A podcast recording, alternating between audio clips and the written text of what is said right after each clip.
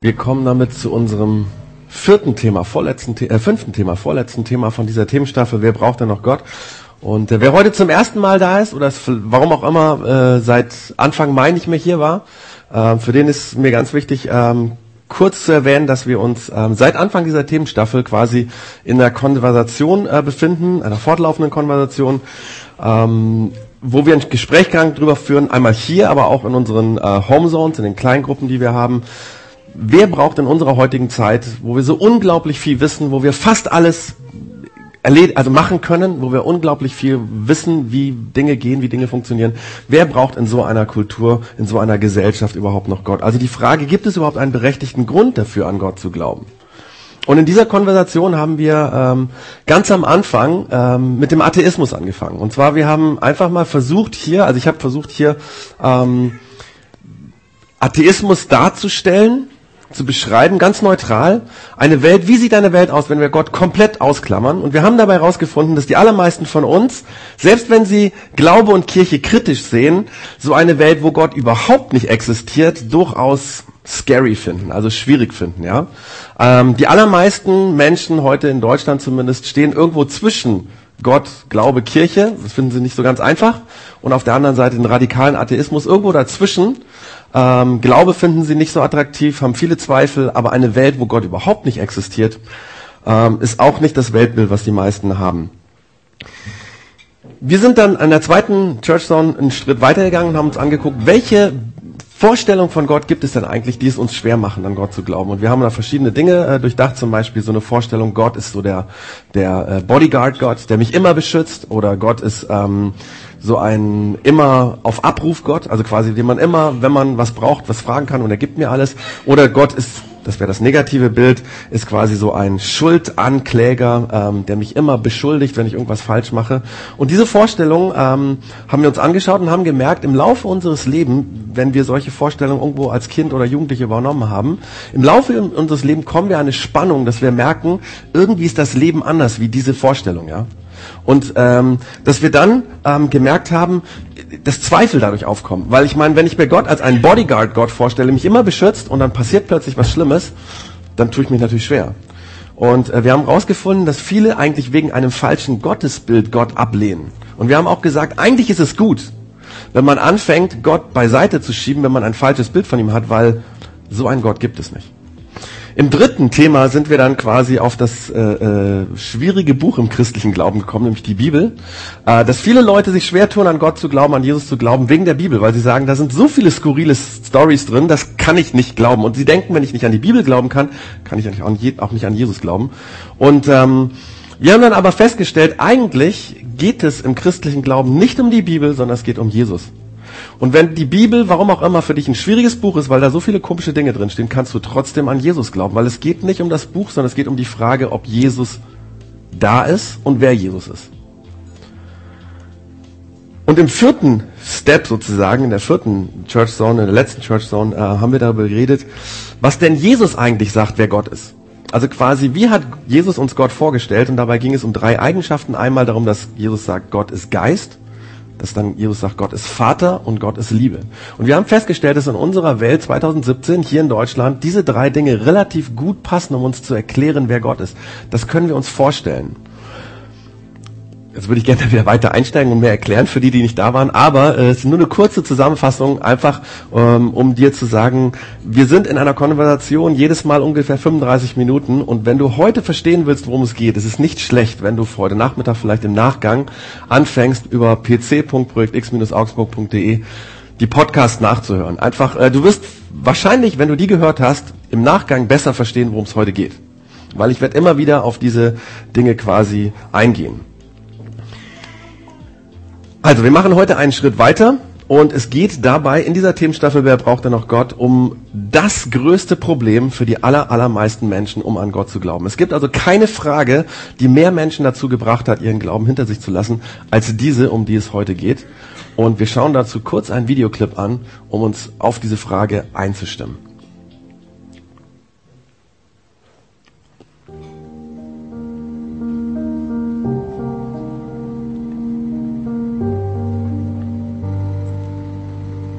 Und wer ist dieser Gott, von dem sich alle erzählen, für den Menschen sterben und andere quälen, der zulässt, dass Frauen hinter Männer gehen. Wer ist dieser Gott? Und warum lässt dieser Gott das zu?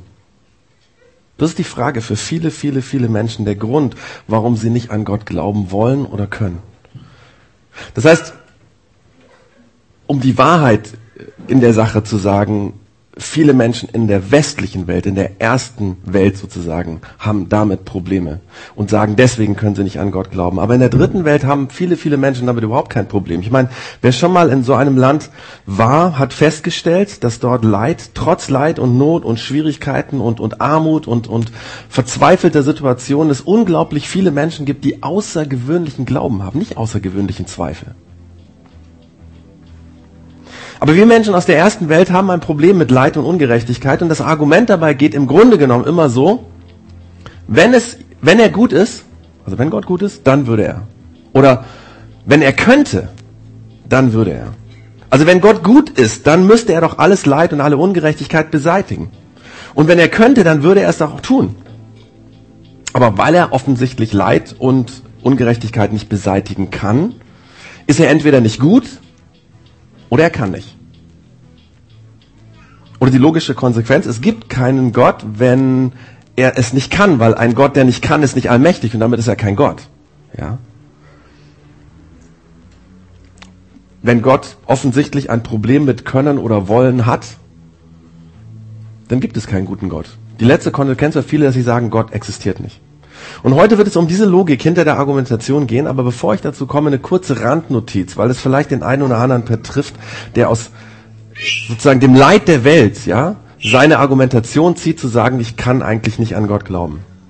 Wenn du jemand bist, der wegen dem Leid der Welt, was so passiert, wie dieser Song quasi sagst, ich tue mich schwer mit Gott, ich kann an Gott nicht glauben, dann möchte ich dich bitten, sei vorsichtig, sei vorsichtig, wenn du das Leid anderer Menschen vor deinen Karren spannst um ein Argument gegen Gott zu haben. Denn, um es hart zu sagen, es beleidigt viele dieser anderen Menschen. Ich weiß, das klingt krass und du willst das sicherlich nicht, aber es ist ein Schlag ins Gesicht für viele andere. Denn die Wahrheit ist, Leid ist für viele Menschen etwas, das letztendlich sie zu Gott hinführt. Und wenn du nichts Ähnliches durchgemacht hast, dann zieh bitte keine Schlussfolgerung daraus. Wenn du ihr Leid und ihre Schmerzen nicht selber erlebt hast, missbrauch das nicht, um deine Schlussfolgerung für Gott zu ziehen. Natürlich bist du frei, dein eigenes Leid herzunehmen. Wenn du schwierige Situationen durchgemacht hast, ganz klar, ja, dann ist es absolut verständlich, dass du sagst, ich kann nicht an Gott glauben, weil das ist mir passiert, ja. Aber wenn es nicht dein Leid ist, dann tust du damit anderen Unrecht weil du deine Argumentation gegen Gott auf das aufbaust, was andere das hilft, Gott zu finden. Mir fällt in dem Zusammenhang ein Vater ein aus der Kirche, in der ich aufgewachsen bin. Er war Atheist und äh, mit einer Frau verheiratet, die Christin war. Und bei der zweiten Schwangerschaft gab es große Probleme. Und dieser Mann hat sich leidenschaftlich dafür eingesetzt, dass die Schwangerschaft, ähm, also dass das Kind gerettet wird. Er hat die deutschlandweit besten, größten Experten, also Ärzte herangezogen zu Rat. Er ist, wer weiß wohin gereist. Die Frau äh, äh, wurde untersucht und, und, und so weiter. Und man hat tatsächlich nachher diese Schwangerschaft stabilisieren können. Viele Ärzte hatten das von Anfang an aufgegeben, haben gesagt, es gibt eben Situationen, wo Kinder nicht auf die Welt kommen. Auf jeden Fall, die Schwangerschaft wurde sozusagen äh, stabilisiert und alles hat so ausgesehen, als wenn dieser Einsatz dieses Mann dazu geführt hat, dass sein Kind gesund auf die Welt kommt. Und dann, als das Kind geboren wurde, stellte sich heraus, dass es eine ganz, ganz schwere Behinderung hat. Und alle Leute, die diesen Mann kannten, dachten, jetzt wird er seiner Frau Vorwürfe machen und sagen, was haben all deine Gebete und die Gebete von deiner Kirche irgendwie bewirkt? Nichts. Und alle haben gedacht, jetzt hat er das Argument, was er ein für alle Mal brauchen wird, um nicht an Gott zu glauben. Aber als dieser Mann seinen Sohn mit der schweren Behinderung zum ersten Mal im Arm hält, wird ihm klar, jetzt gibt es nur noch einen, der uns in dieser schwierigen Situation durchtragen kann. Und noch auf der neugeborenen Station fängt dieser Atheist an, an Jesus zu glauben. Und wenn du jedes Leid der Welt benutzt hast, anderer Menschen benutzt hast, als dein Argument gegen den Glauben, ja, dann würde dieser Mann sagen, benutzt nicht mein Leid, weil mein Leid hat mich zu Gott hingeführt. Und meine Geschichte ist, dass zu meinem Glauben Leid und Schmerzen dazugehören. Aber deswegen glaube ich. Aber so viel einfach nur mal als Randnotiz, ja, dass wir oft das Leid der Welt allgemein hernehmen und damit vielen Menschen Unrecht tun. Aber es ging ja um diese Argumentation, Leid und Ungerechtigkeit als Argument gegen Gott. Und ähm, ich möchte hier in meiner Ansprache versuchen zu zeigen, dass es zwar verständlich ist, dass Menschen wegen Leid und Ungerechtigkeit ähm, den Glauben über Bord werfen, aber dass es keine stimmige Argumentation ist. Quasi, weil es Leid gibt, kann es Gott nicht geben, ist meiner Meinung nach keine stimmige Argumentation. Ich glaube nämlich, dass Leid und Unrecht eigentlich gar keine schlüssige Argumente gegen Gott sind, sondern vielmehr ein Hinweis darauf, dass wir Menschen Gott brauchen. Aber ich will versuchen, das zu erklären und ich fange mit einer Behauptung an. Und zwar, das ist meine Behauptung. Es gibt kein rationales, auf das Leid der Welt aufbauendes Argument gegen die Existenz Gottes und gegen äh, und dagegen, dass der Gott von Jesus heute noch handelt. Bisschen länger, ich wiederhole es nochmal. Es gibt kein rationales, auf, das, auf dem Leid der Welt aufbauendes Argument gegen die Existenz Gottes und dagegen, dass der Gott von Jesus heute noch handelt. Solche Argumente sind äh, emotional, ja, gerade wenn persönliches schweres Leid jemanden betrifft. Und ich verstehe deinen Zweifel, wenn du wirklich harte Dinge durchgemacht hast. Ich glaube, wir haben alle Empathie genug, um mit einem Menschen mitzufühlen, der ganz krasse Dinge durchmacht und deswegen Gott ablehnt. Aber neben diesen starken Emotionen, die Leid hervorruft, gibt es kein rationales Argument, das den Gott, den Jesus vorgestellt hat, widerlegt. Also es gibt sicherlich rationale Argumente, um solche Gottesvorstellungen abzulegen, die wir vorher hatten. Ja, zum Beispiel dieses Bodyguard-Argument. Ja, Gott beschützt dich immer. Und dann erlebst du Leid. Natürlich, ja, ist, ist das ein Argument gegen so eine Gottesvorstellung. Aber den Gott, den Jesus vorgestellt hat, der lässt sich durch solche Argumente nicht wegdiskutieren. Weil Christen und Jesus selbst haben nie behauptet, dass Gott deswegen existiert, weil guten Menschen nur Gutes passiert. Das heißt, Christen haben nie gesagt, ein guter Gott beschützt alle guten Menschen, die an ihn glauben. Und schaut euch unsere Welt an. Tatsächlich, alle, die an Jesus glauben, denen passiert nichts Schlechtes, also ein Beweis, Gott gibt es. So hat noch niemand argumentiert. Deswegen ist es auch nicht stichhaltig, das Argument umzudrehen und zu sagen, Gott, alles Böses in der Welt beweist, dass es dich nicht geben kann. Es ist emotional, es hat Energie. Wir haben eben das Video gesehen, es hat viel Power. Emotionale Kraft, so ein Song, so eine Behauptung, so, so, so ein bewegendes Erlebnis.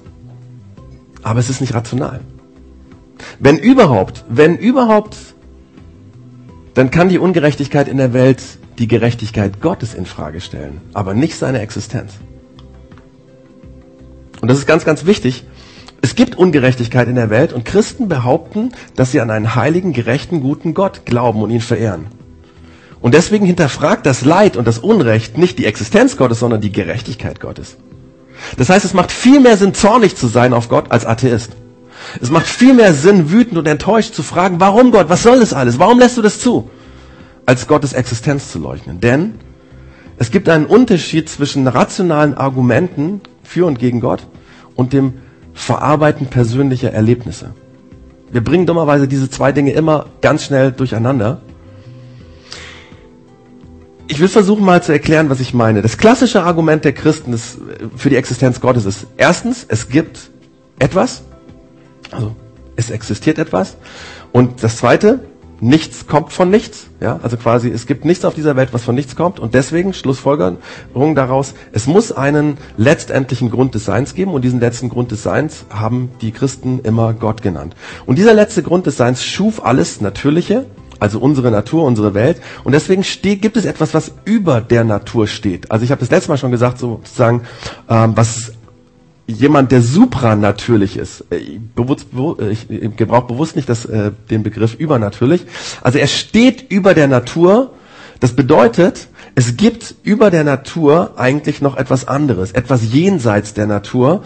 Und dann sehen wir das an dem Leben von Jesus, dass Jesus Dinge getan hat, die unsere Natur nicht kann. Das sind die Wunder, die er getan hat. Und dann hat Jesus seine, seinen Tod vorhergesagt, das kann jeder von uns, aber dann hat er seine Auferstehung vorhergesagt.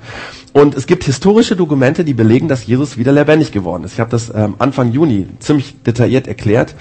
Ähm, dass die sehr verlässlich sind, diese historischen Dokumente. Und deswegen glauben wir, dass es Gott gibt, der alles geschaffen hat. Und wir glauben, also Christen glauben, ähm, dass Jesus diesen Gott vorgestellt hat. Und wir glauben, dass wir Jesus vertrauen können, wie er Gott vorgestellt hat. Wir, können, wir glauben, dass wir Jesus vertrauen können, indem er sich selbst vorgestellt hat. Wir glauben auch, dass er äh, vertrauenswürdig ist, wenn er sagt, hey, im Alten Testament steht ganz viel über mich drin und es erfüllt sich in mir. Ist auch ein bisschen kompliziertes Thema, aber ich habe das letztes Mal in der Church noch genau erklärt.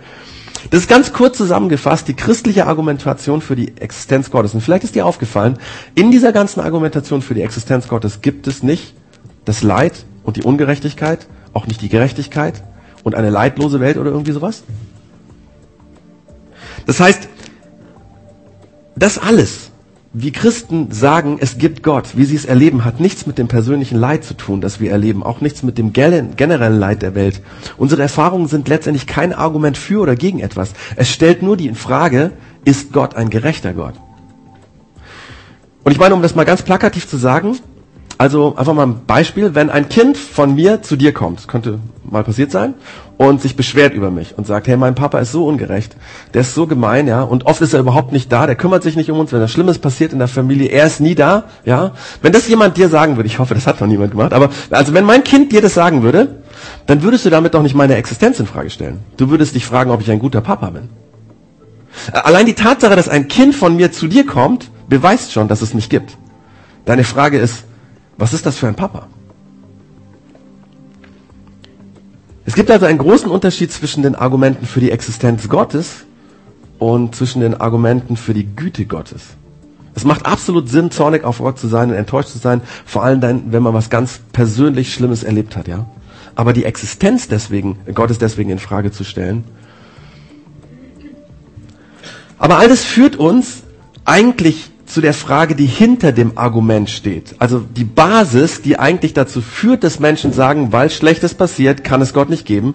Und diese Frage ist eigentlich, warum nehmen wir an, dass Gott gut und gerecht sein muss, wenn es ihn gibt? Denn diese Annahme bringt letztendlich diesen Zweifel an der Existenz Gottes hervor. Woher haben wir diese Idee? Hast du die einfach so? Ist das eine fixe Idee von uns postmodernen Menschen oder was? Oder, oder haben wir das vielleicht, ähm, ja, weil irgendwie in der Geschichte, in anderen, in der Antike oder so, äh, das gesagt wurde, ja? Was, die römischen, haben die Römer gesagt, Gott ist gut? Nein. Die Römer haben alle möglichen Götter verehrt, von denen war es Böse und Gute. Interessant ist, dass in der Antike für viele der Gottesbeweis so da an, an Leid und Ungerechtigkeit geführt wurde, dass man gesagt hat, es gibt Leid und Ungerechtigkeit, dafür ist Gott zuständig, deswegen gibt es ihn. Bisschen andere Denke wie wir heute, ja? Woher haben wir das? Ich würde sagen, ganz einfach, es haben uns Menschen erzählt. Wir haben das von klein auf gelernt, dass Gott ein guter Gott sein muss, wenn es ihn gibt. Die Frage dabei ist nur, wer hat das denn uns beigebracht oder den Menschen, die uns das beigebracht haben oder den Menschen, denen den Menschen, die uns das beigebracht haben, das beigebracht haben. Und jetzt kommt der Punkt. Wenn du wegen Leid und Ungerechtigkeit Gott und den Glauben fallen gelassen hast oder in Frage stellst oder Zweifel deswegen hast oder immer wieder Zweifel, die auch kommen, dann ist das wegen deiner persönlichen Story absolut verständlich. Aber wenn du den Glauben deswegen beiseite geschoben hast oder willst oder zweifelst,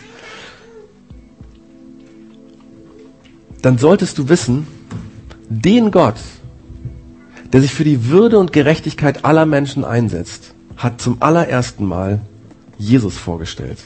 Die Götter vor Jesus waren lokale Gottheiten, die Menschen beschützt oder nicht beschützt haben, je nachdem, ob sie gute Opfer gebracht haben oder schlechte Opfer gebracht haben. Vor Jesus gab es diese Idee nicht, dass Gott ein Gott ist, der alle Menschen liebt. Johannes, einer der Schüler von Jesus, schreibt dazu etwas in einem Bericht über das, äh, in seinem Bericht über das Leben von Jesus. Es ist nicht ganz klar, ob das ein Zitat von Jesus ist oder ob das eine Zusammenfassung von ihm ist aus den vielen Dingen, die Jesus gesagt hat.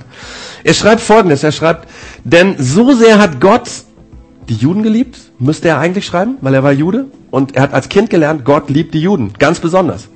Aber er schreibt nicht, so sehr hat Gott die Juden geliebt, sondern er schreibt, denn so sehr hat Gott, nach all dem, was er drei Jahre mit Jesus erlebt hat, kommt er zu der Erkenntnis zu sagen, die Welt, die Welt geliebt hat. Das ist so wichtig zu wissen, die Idee, dass Gott die Welt und alle Menschen auf der Welt liebt, war damals revolutionär. Jesus war der Erste, der das behauptet hat. Jesus hat diese Idee in einer Zeit eingeführt, wo es keine Gerechtigkeit und Würde gab. Ich meine, die Reichen haben über die Armen regiert, die Mächtigen über die Ohnmächtigen, Geld und Gold haben Gesetze gemacht, Macht schuf das Recht. Und in einer, in einer Welt, in der es keine Menschenwürde gab, ja, in dieser Welt gab es sowas nicht. Frauen waren nichts wert. Die durften nicht einmal vor Gericht aussagen. Kindern hat man oft in den ersten Wochen und Monaten keinen Namen gegeben, weil man davon ausgegangen ist, die allermeisten Kinder sterben so und so in der ersten Zeit. Nach unserem heutigen Definition oder Maßstab gab es damals keine Würde, keine Fairness, keine Gerechtigkeit. Und in so einer Welt sagt Jesus, jeder Mensch wird von Gott geliebt. Gott liebt jeden, jeden, jeden. Ausnahmslos. Und jetzt kommt das Unglaubliche. Die Nachfolger von Jesus, die im ersten Jahrhundert wirklich einen hohen Preis für ihren Glauben bezahlt haben, die unfassbare Ungerechtigkeit erlebt haben, die verfolgt wurden, weil sie etwas geglaubt haben, diese erste Christen haben einen Gott verehrt, der gut und gerecht ist, inmitten einer Kultur voller Ungerechtigkeit. Wie haben die das gemacht? Komisch, oder? Und wenn Leid und Ungerechtigkeit dich immer wieder aus der Bahn wirft, dich zweifeln lässt, vielleicht den Gedanken in den Kopf gibt, ob du nicht den Glauben wegtun solltest oder ob du vielleicht schon, wenn du vielleicht schon den Glauben über Bord geworfen hast, dann solltest du mal über Folgendes nachdenken. Wenn der Glaube an Jesus und der Glaube an den Gott, den Jesus vorstellt, so zerbrechlich gewesen wäre, dass man aufgrund von Leid und Ungerechtigkeit ihn wegdiskutieren kann, dann hätte er die ersten Jahrhunderte niemals überlebt. Denn fast die gesamten 300 Jahre, nachdem Jesus quasi da war, sind Christen verfolgt worden. Brachialst, brutal verfolgt worden. Deswegen, und das ist ganz, ganz, ganz, ganz, ganz wichtig, dass wir uns das merken, der christliche Glaube ist nicht so zerbrechlich und instabil, wie es uns oft vorkommt. Wenn du Zweifel hast und der denkst, oh Mann, oh Mann, es gibt so viel Leid in der Welt, das kann nicht sein, dass es Gott gibt, ja? Dann überleg mal, wie glaubst du, dass in den ersten Jahrhunderten der Glaube überlebt hat? Kann es sein, dass deine Version vom Glauben etwas dass dem etwas fehlt? Die Tatsache, dass über 2000 Jahre später überall auf der Welt Menschen da sind, die Jesus vertrauen, beweist, wie stabil die Theologie von dem Gott, von dem äh, äh, die Theologie von dem Gott ist, von dem Jesus redet. Und Johannes, der Schüler von Jesus, von dem ich ja eben schon zitiert habe, der hat viele, viele Jahre, nachdem er mit Jesus unterwegs war, quasi als Schüler, nochmal etwas aufgeschrieben, was sehr wichtig ist für uns. Das haben wir uns letztes Mal schon angeguckt, aber heute nochmal ein bisschen länger. Er schreibt, meine Freunde, wir wollen einander lieben, uns gegenseitig lieben. Und natürlich ist die Frage, warum schreibt ihr das? War das damals hip? Ja, war in der jüdischen Kultur das quasi ein Ding, hey, sich gegenseitig Gutes zu tun, sich liebevoll äh, zu behandeln? Ist das vielleicht eine Idee, die irgendwie, keine Ahnung, von von irgendeiner heidnischen Gottheit damals kam oder so? Nein, niemand hat damals so gedacht. Er sagt, meine Freunde, wir wollen einander lieben, denn die Liebe hat einen Ursprung, seinen Ursprung in Gott. Die Liebe kommt direkt von Gott. Und die Leute haben damals gefragt, ja, was soll das heißen? Von den Göttern oder was? Von den Göttern aus dem griechischen und römischen Pantheon? Nein. Die Liebe kommt von dem einen Gott, den Jesus uns vorgestellt hat. Das war ein revolutionäres Konzept, unfassbar für die damaligen Juden und Griechen und Römer. Und Johannes schreibt das, als er in ständiger Gefahr gelebt hat, als er Freunde verloren hat, weil sie an Jesus geglaubt haben. Und er schreibt dann weiter, wer nicht liebt, der hat nicht erkannt, wer Gott ist, denn Gott ist Liebe. Wer nicht liebt, der hat Gott nicht erkannt, denn Gott ist Liebe. Vielleicht tust du dich mit Kirche und Glaube schwer. Das könnte sein, wenn du, wenn das bei dir so ist und du bist heute hier, würde ich sagen, es ist krass, dass du hier bist. Das ehrt uns, dass du, obwohl du dich schwer tust mit Kirche, mit Glaube, einfach dich hier mal reinsetzt, ja. Aber wenn das so ist, könnte es sein, dass du trotzdem sagst, na, wenn es Gott gibt, dann wird er Liebe sein. Es gibt viele Menschen in der Kultur, die sich mit Kirche schwer tun, die da nie hingehen, aber die sagen, na, es gibt schon irgendwie ein höheres Wegen und das ist Liebe. Ich glaube auch, ähm, der Autor oder die Autorin, ich weiß nicht, ob das Sarah Connor selber geschrieben hat, von, Lied, würde, von diesem Lied, würde das sagen. Ja, Gott ist ein übernatürliches Wesen, ist die Liebe in Person. Wenn dies deine Idee ist, dann musst du wissen, dass diese Idee nicht irgendwie eine Erfindung aus unserer rationalen, aufgeklärten, humanistischen Welt ist, sondern diese Idee, dass Gott die Liebe ist, kommt von Jesus. Aus einer Zeit unglaublichen Unrechts. Diese Idee ist schon so, so alt und trotzdem hat sie uns geprägt, dass wir, dass die meisten Menschen in unserer Kultur sagen, wenn es Gott gibt, müsste er so sein. Es hat uns so sehr geprägt, dass wir sogar unsere Demokratie darauf aufgebaut haben. Denn die Tatsache, dass Menschen eine Würde haben, kommt von der Idee, dass Gott uns Menschen liebt. Wenn Gott uns liebt, gibt er uns eine Würde. Und auf dieser Würde, dieser Menschenwürde, das ist das Grundgesetz, die Grundbasis unserer Demokratie und übrigens der allermeisten Demokratien auf unserer Welt. Und das ist nicht natürlich, das ist auch nicht natürlich entstanden. Nehmen aus dieser Diskussion Gott weg. Und du wirst nicht bei der Menschenwürde äh, landen, weil die Natur kennt keine Würde. Die kennt auch keine Gerechtigkeit, auch keine Fairness.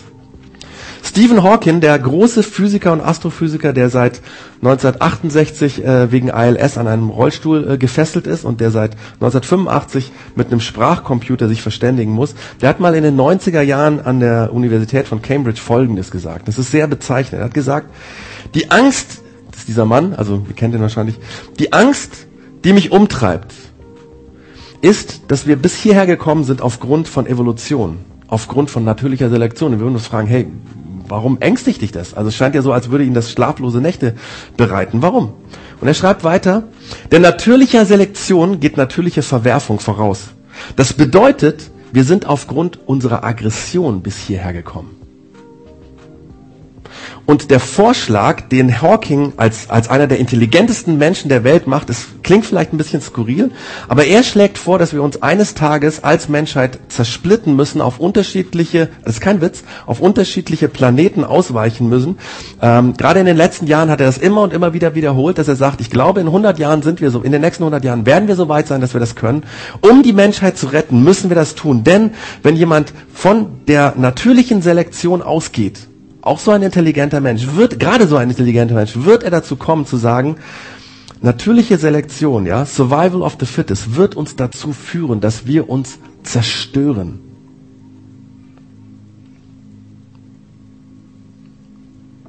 Weil Werte sind in der natürlichen Selektion eine Illusion, Geist ist eine Illusion, Gott ist eine Illusion, Wille ist eine Illusion.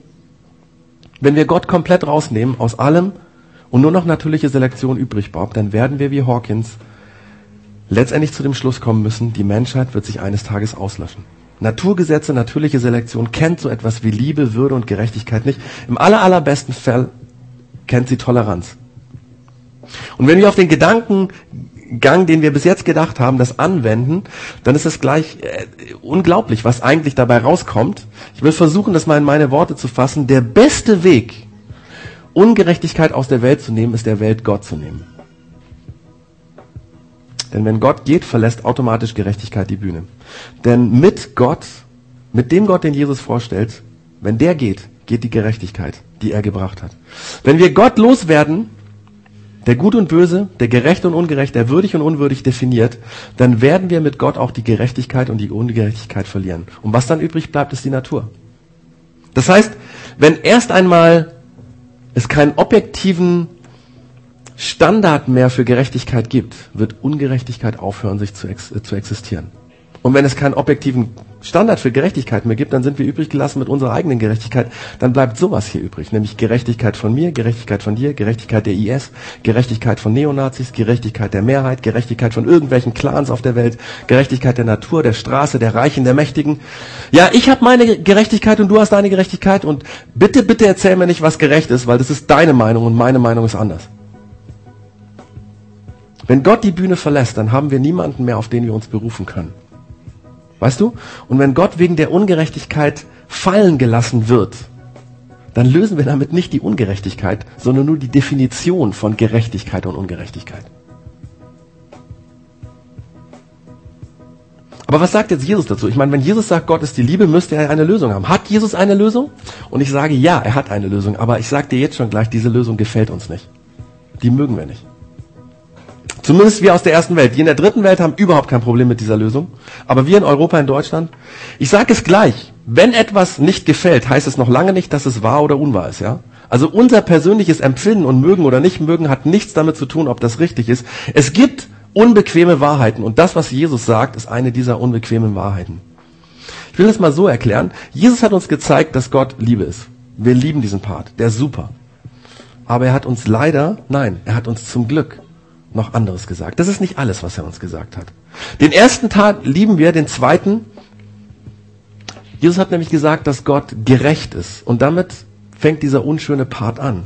Weißt du, am Ende der Zeit wird es für alle Menschen Gerechtigkeit geben. Das, wofür wir Gott heute anklagen, sagen, hey, warum gibt es so viel Ungerechtigkeit? Warum werden nicht alle Menschen gerecht behandelt? Am Ende der Welt wird es Gerechtigkeit für alle geben. Aber es gibt keine Gerechtigkeit ohne Gericht. Das mögen wir in unserer Kultur nicht. Wir sagen, oh nein, bitte nicht. Diese schreckliche Vorstellung von einem Gott, der uns irgendwann mal richtet. Hey, bitte, bitte, bitte, lass mich davon in Ruhe. Aber wenn es keinen Gott gibt, der ein Urteil spricht, dann gibt es letztendlich auch keine Gerechtigkeit.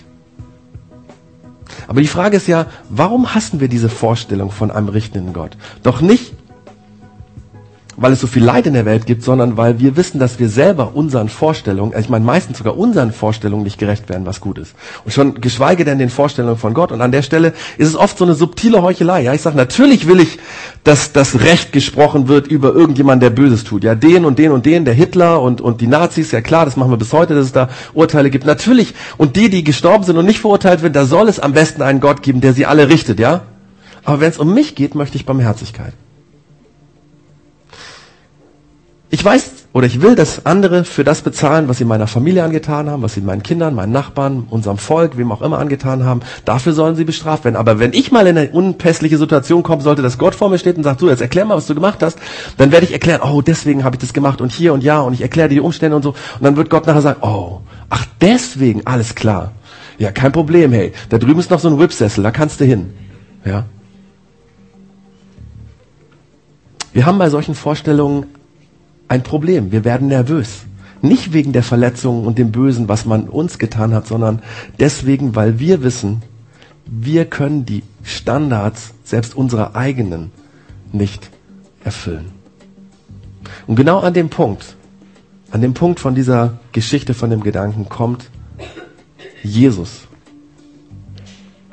Deswegen hat nämlich die Biografie von Jesus von Anfang an den Titel Gute Nachricht bekommen. Weil an dieser Punkt der Diskussion ist die Nachricht von Jesus das, was alle anderen Erzählungen der Welt übertrifft.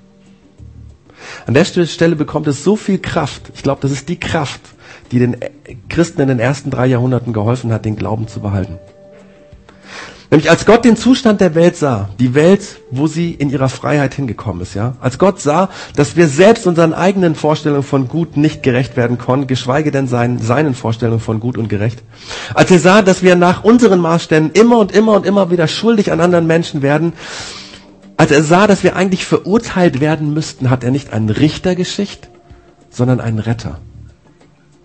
Jesus hat mal gesagt, ich bin nicht gekommen, um die Welt zu verurteilen, sondern um die Welt zu retten.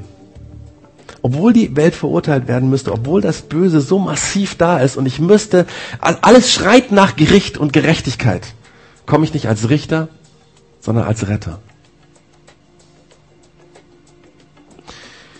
Das heißt, wenn du den Glauben in Frage stellst, wegen Ungerechtigkeit, dann denk doch nochmal darüber nach. Ich meine, du willst einen objektiven Standard für Gerechtigkeit, das wollen wir alle. Und niemand anders außer Jesus hat diesen Standard gesetzt. Und dann ist es unfassbar, wie er in seiner endlosen Barmherzigkeit sich entschieden hat, diese Welt nicht zu richten, obwohl sie gerichtet werden müsste, sondern zu retten.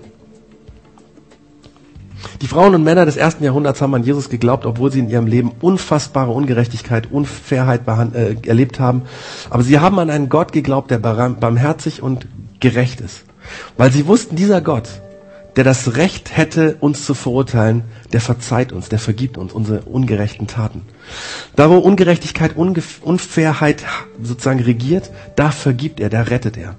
Und sie haben daran geglaubt, dass er nicht nur irgendwie das Unrecht vergibt, sondern sie haben sogar daran geglaubt, dass er den Menschen vergibt, die sie verfolgt haben. Sie haben geglaubt, dass, dass der Retter ist auch für die Menschen, die sie umgebracht haben damals in der Arena von Rom. Sie haben geglaubt, dass Jesus der ist, der alle rettet. Weißt du, wir wollen in unserer Kultur den Gott der Liebe. Den finden wir super. Wir wollen einen Gott, der sich leidenschaftlich für Gerechtigkeit einsetzt, aber nicht einen, der richtet und der urteilt und der verurteilt. Aber lass es mir ganz deutlich sagen, das geht nicht. Wenn du den Gott von Jesus ablehnst, dann lehnst du automatisch die Basis für Gerechtigkeit ab und die Basis für Menschenwürde. Und dann bleibt nur noch Biologie. Und Biologie kennt keine Würde, dann bleibst du allein mit deiner Gerechtigkeit. Aber wenn du an Jesus glaubst, dann bekommst du beides. Einmal Würde und Gerechtigkeit. Würde jetzt hier im Leben, dass du weißt, ich bin geliebt, ich bin angenommen, egal wer ich bin, egal was die anderen sagen. Und Gerechtigkeit manchmal schon in diesem Leben, aber vor allen Dingen einmal in der Zukunft nach dem Tod. Denn dann wird Gott alle Ungerechtigkeit beseitigen. Und ich weiß, dass es jetzt alles relativ theoretisch war. Ich weiß auch, dass das viel war von der, vom Gedankengang. Vielleicht musst du das nochmal nachhören, um das ähm, zu verstehen. Ich habe mir gedacht, am Ende werde ich eine Story erzählen aus Mosul im Irak, wo äh, zu dem Zeitpunkt, als die IS dort eingezogen ist, weil ich glaube, das ist ein Beispiel, was ich erzähle, was praktisch verdeutlicht, was ich hier gemeint habe. Das ist passiert und zwar ist die Geschichte von Medo. Er war Muslim, Student in Mosul und als äh, Mosul von IS eingenommen wurde, hatte der Medo eine ganz, ganz große Hoffnung, nämlich darauf, dass jetzt in Mosul endlich ein friedvoller Gottesstaat errichtet wird. Er selbst ist als Kämpfer in der IS, IS beigetreten. Und dann erlebt er Tag für Tag, wie grausam die IS, IS mit anderes Gläubigen umgeht. Christen wurden nur mit den Kleidern auf ihrem Leib vertrieben. Äh, wer nicht gehen wollte, wurde ermordet. Jesidische Frauen und Kinder wurden als Sexsklavinnen verkauft. Muslime, die sich nicht der IS anschließen wollten, wurden brutal verfolgt. Den Medo verwirrte das, weil er hatte gehofft, dass jetzt Frieden einkehrt. Aber was jetzt war, war Gewalt. Terror hat regiert. Und eines Tages zog er, um Abstand von diesem Grauen zu bekommen, durch die Straßen von Mosul und dabei entdeckte er etwas, was abstoßend und faszinierend zugleich war. Da standen in einer Straße vier Kreuze, an denen man Christen gekreuzigt hatte. Davor standen IS-Kämpfer, sie zu bewachen. Die IS wollte demonstrieren, was mit Christen passiert, die die Stadt nicht verlassen. Und obwohl Medo speiübel wurde, als er das gesehen hat, diesen Anblick dieser blutverschmierten Männer, die an den Händen und den Füßen gekreuzigt waren, also angenagelt waren an das Holz, zog es ihn magisch zu diesen Kreuzen. Medo ging langsam auf sie zu und dann stand er nah vor den Kreuzen und hörte, wie diese Männer in ihren Todesqualen beteten. Und es hat ihn geschockt, weil was er da gehört hat, hat er noch nie gehört. Diese Männer an dem Kreuz haben um Vergebung gebeten für die, die sie dahin genagelt haben. Und dann hörte er, wie diese Männer fast leise, flüsternd ein Lied sangen. Das heißt Sidu el Masih Tasbih. Lobt Jesus Christus immer mehr. Und als er die Männer so anschaut, lächelt einer dieser Männer ihn an und plötzlich weiß er, diese Männer haben einen Frieden, der ist unfassbar. Wie kann das sein? Und bei dieser Szene entscheidet sich der Medo, ich muss weg. Ich werde aus der IS raus, ich werde fliehen. Und er sucht nach einem Moment, wo er fliehen kann. Und drei Monate später gelingt ihm, unentdeckt zu fliehen. Er flieht erst einmal aus Mosul nach, äh, einer, in eine Stadt, die heißt Al, Al-Kosch, genau. Dort helfen ihm Christen, in die Türkei zu kommen nach Istanbul und dort, als er in Istanbul in dieser in der Sicherheit endlich ist, zieht er wie betäubt durch die Straßen tagelang. Immer wieder diese Bilder vor Augen, diese, diese, diese Menschen, die, die umgebracht werden, die weinen, die fliehen, die sterben, diese, dieses Leid und die Schuld, dass er selbst schuld daran ist und natürlich auch diese vier Kreuze von den Männern lassen ihn nicht mehr los. Und eines Tages trifft er einen Mann, auch ein Iraker. Er findet raus, dass der Medo Iraker ist und ähm, er sieht, dass es dem Medo überhaupt nicht gut geht, wie, wie, dass er völlig durch den Wind ist. Und um ihn irgendwie aufzuheitern, ihm zu helfen, sagt er, hey du, da gibt's eine türkische, äh, eine, eine in Türkei, hier in der Türkei, eine irakische Community. Komm doch mal, ähm, wir treffen uns erst und nachher gehen wir essen, sei doch mit dabei. Und der Medo willigt ein. Und als sie dann vor dem Haus ankommen, wo diese Veranstaltung stattfinden soll, sagt er, du, äh, ist das hier eine Kirche? Und der Mann sagt, oh Entschuldigung, Medo, ich habe dich gar nicht gefragt, ob du Christ oder Muslim bist. Ähm, und Medo sagt, ich bin Muslim. Und dann sagt er, du Bruder, das ist total egal. Weil bei uns spielt es keine Rolle, ob du Muslim oder Christ bist. Hey, bitte versuch's einfach zehn Minuten dabei zu sein. wenn du dann merkst, es taugt dir nicht, dann gehst du einfach wieder, ja? Aber probier's einfach aus. Und der Medo willigt ein, betritt mit dem Mann langsam die Kirche und kaum, dass er in den Raum eingetreten ist, bleibt er wie angewurzelt stehen und starrt auf die Menschen in dem Raum. Und plötzlich hebt er die Hände vors Gesicht und fängt an zu weinen und zu weinen. Und der Begleiter fragt, hey Melo, was ist los? Was ist los? Warum weinst du?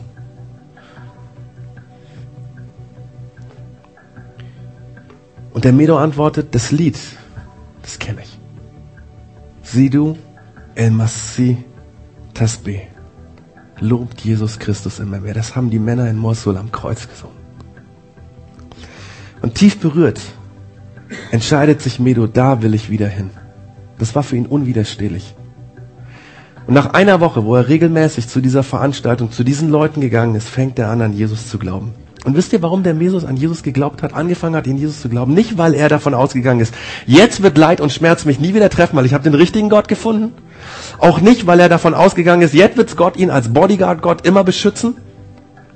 In allem Terror und Leid hat er einen Gott kennengelernt, der uns liebt, der uns selbst in schlimmster Verfolgung Kraft gibt, den Verfolgern zu vergeben. Er hat einen Gott kennengelernt, der Würde gibt, der Frieden gibt, der unfassbare Kraft gibt. Einen, der mir das vergibt, was ich getan habe und jedem das, was er getan hat. Er hat einen Standard für Gerechtigkeit gefunden und er hat mit Jesus einen Gott kennengelernt, der verspricht, bis am Ende der Zeit, bei allem Bösen, was wir erleben, bei allem Schlimmen, was wir erleben, da zu sein, uns zu tragen und Kraft zu geben. Und heute ist Medo wieder nach Irak gegangen. Das ist lebensgefährlich für ihn. Aber er will dort die Liebe von Jesus den Menschen erzählen. Er wird dabei Freunde und Geschwister verlieren, das weiß er. Vielleicht wird er selber dabei sterben. Aber er hat gesagt, ich will dahin. Er hatte allen Grund, allen Grund, aufgrund von Leid und Ungerechtigkeit Gott über Bord zu werfen. Aber ganz im Gegenteil, er hält an Jesus fest, weil er weiß, es gibt nichts und niemanden, der mir mehr Stabilität gibt als dieser Gott.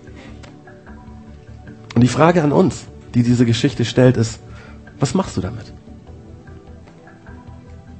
Und das nächste Mal, wenn Zweifel im Glauben in dir hochkommen, dann denk doch mal an diese Geschichte von dem Medo im Irak, der jetzt im Irak lebt, in Todesgefahr. Und der trotzdem das Leid und Ungerechtigkeit um ihn herum passiert und ihm selber trifft, an Jesus festhält. Gerade deswegen. Wir werden das jetzt in drei Liedern zusammenfassen, was wir gehört haben, um zu singen. Und wenn du das nicht singen kannst, musst du nicht mitsingen. Dann liest es vielleicht einfach mit, dass Gott der ist, dass Jesus der ist, der uns hält und an den es Sinn macht zu glauben, trotz Leid und Ungerechtigkeit und Schmerzen, die wir erleben. Vielleicht nicht so massiv wie Medo, hoffentlich nie. Und trotzdem erleben wir es.